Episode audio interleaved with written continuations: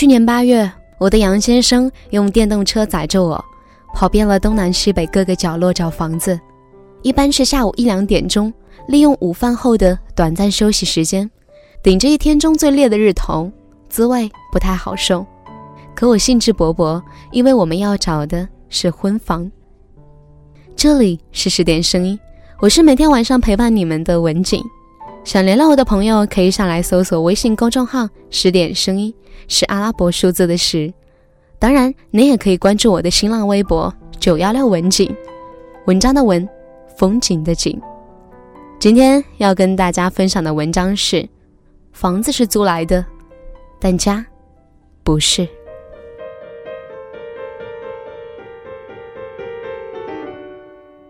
我和他已经领证三个月了。婚礼定在国庆，我们要在两个月内找到一处住所来盛放我们的爱情，并且收纳未来的欢喜悲忧。没有买房，也没有买车，我们两个是彻彻底底的裸婚。因为那个时候他创业失败，投资全部打水漂，而我刚刚大病初愈，领着不足三千块的微薄薪水，斤斤计较着每一笔的收入和支出。我们两个都穷，都卑微。即使在这十几线的小城市里，也活得用力而艰辛。可这一切正如吉米所说，我们总能在最深的绝望里看见最美的风景。属于我们的风景叫做爱情，天时地利人和都正好。爱情是场命中注定的迷信，婚姻却是水到渠成的自然而然。当我决定嫁给他的时候，他没有房子。但是我清楚的知道，他有谋生养家的能力，有爱我怜我让我过上好日子的一颗心，这就够了。一个男人和一个女人要不要领证结婚的决定性因素，并不是有没有房子，而是能不能彼此爱护、疼惜，并且担负责任。而判断一个男人是否良人，不仅要看他有多少钱，还要考虑他能给你多少爱。婚前评估的标准里，房子是参考条件。但并不是决定因素，因为婚姻里多的是比房子更重要的东西。房产嘛，有能力置办是锦上添花，没有的话也不意味着雪天失去了救命炭，不是吗？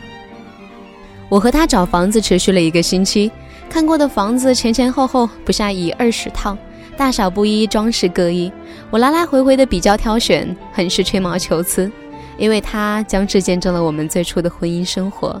成为人生记忆中的重要一部分。它是别人的房子，却是我们的家。房子是租来的，但家不是。有一次，我和我的杨先生看到一套一百五十平米的大房子，开了窗户就是一片湖，视野风景都非常的好，家具电器都俱全。可是标价却吓退了我们。也有便宜的，一室一厅的小屋子，背着光，墙壁旧旧的。他连连摇头，嘴里说着：“我要让我的老婆住得好一点。”最后，我们决定定下的是一套一百多平米的房子，三室两厅。只是房子里空无一物，地板也结了一层比较厚的灰。好在宽敞明亮，我们就爽快地签了合同，打扫卫生，计划着在这里摆一盆花，在那儿添个小书架，兴致勃勃地描摹着未来的生活。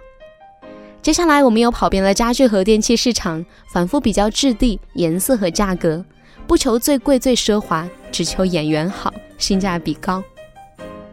选物品的标准其实也接近于选人，喜欢了、合适了，也就认定了。沙发、茶几、双人床、电脑桌、书架、衣柜、冰箱、洗衣机，当他们一件一件送过来的时候，我的心就被慢慢的一点一点的给填满。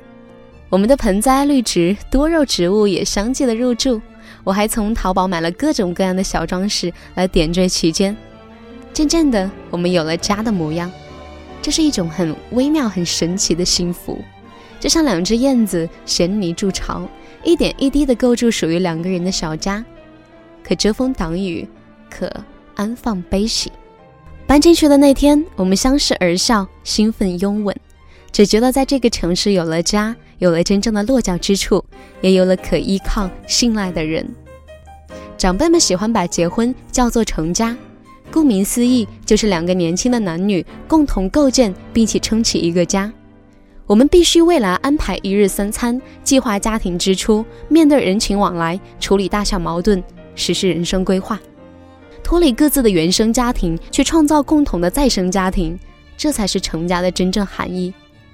房子是外壳，本质是彼此照顾、相互扶持、携手成长。事实上，我也羡慕有房子的人，但是我不愿意把千钧重担丢给他，更不愿意把所有的希望都寄托在男人身上。